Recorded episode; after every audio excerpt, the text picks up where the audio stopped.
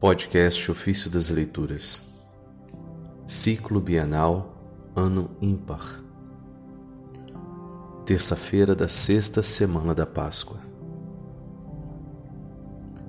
Aquele que faz a vontade de Deus permanece para sempre. Do comentário sobre a primeira carta de São João de Santo Agostinho, Bispo. Como poderemos amar a Deus se amamos o mundo? O apóstolo João vai nos preparar para sermos habitados pela caridade.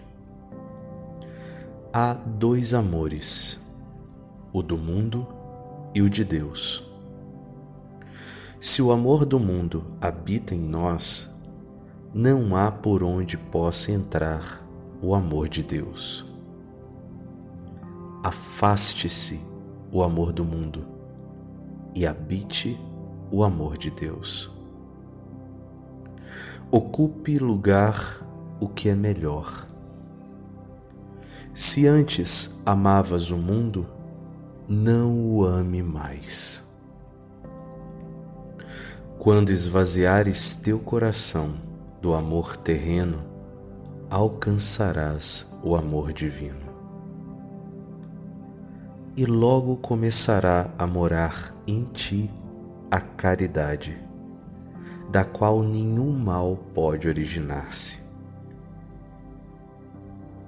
Ouvi agora as palavras daquele que vem purificar. Os corações dos homens são para ele um campo. Mas como os encontra? Se nele encontrar mato, arranca. Se encontrar o campo limpo, planta. Quer plantar aí a árvore do amor. E que mato quer arrancar? O amor do mundo. Ouvi a voz do que limpa o campo, que diz: não ameis o mundo, nem o que há no mundo. Se alguém ama o mundo, não está nele o amor do Pai. Isso está na primeira carta de João, capítulo 2, versículo 15. Queres ser objeto do amor do Pai para te tornares herdeiro de seu filho? Não ames o mundo arranca de ti o amor perverso do mundo, para ficares repleto do amor de Deus. És um recipiente, mas ainda estás cheio. Derrama o que tens, para receberes o que não tens. Nossos irmãos, com certeza, já renasceram da água e do Espírito. Nós também, alguns anos atrás, renascemos da água e do Espírito. É bom não amarmos o mundo, a fim de que, em vez de instrumentos da salvação, os sacramentos não se tornem para nós causa de condenação. Os instrumentos da salvação têm raiz na caridade, na força da piedade e não apenas e não apenas na forma exterior. A forma é boa, é santa, mas para que serve se não tem raízes?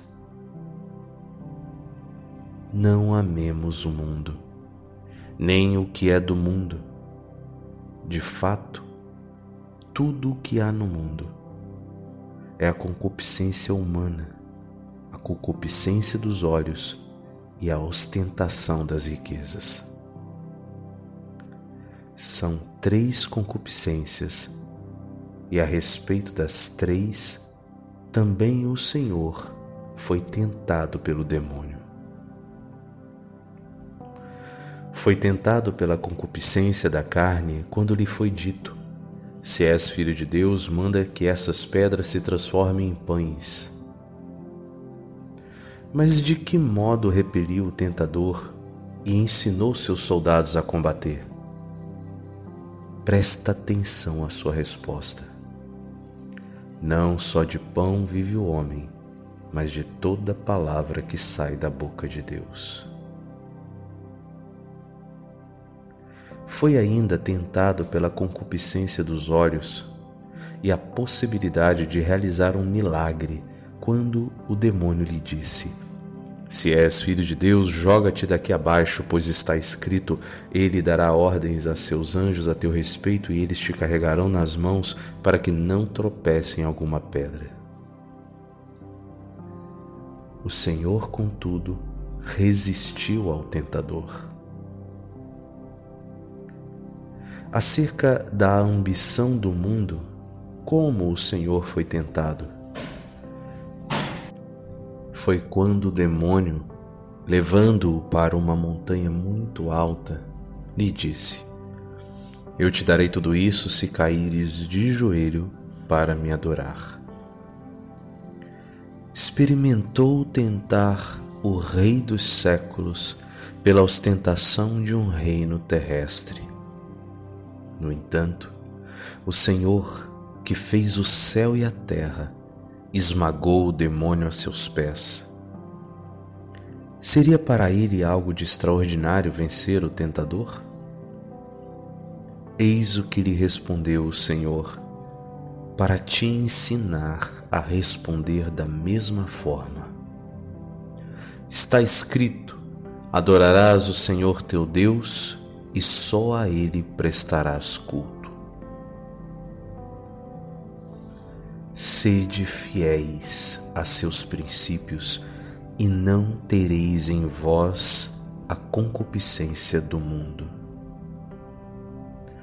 Não lhe dando ocasião, não sereis subjugados pela concupiscência da carne, nem pela concupiscência dos olhos, nem pela ambição do mundo.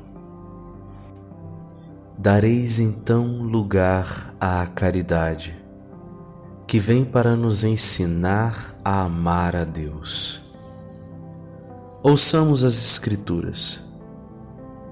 Eu disse: Vós sois deuses, sois filhos, todos vós, do Deus Altíssimo. Isso está em Salmo 81, verso 6. Portanto, se quiseres ser deuses e filhos do Altíssimo, não ameis o mundo, nem o que há no mundo.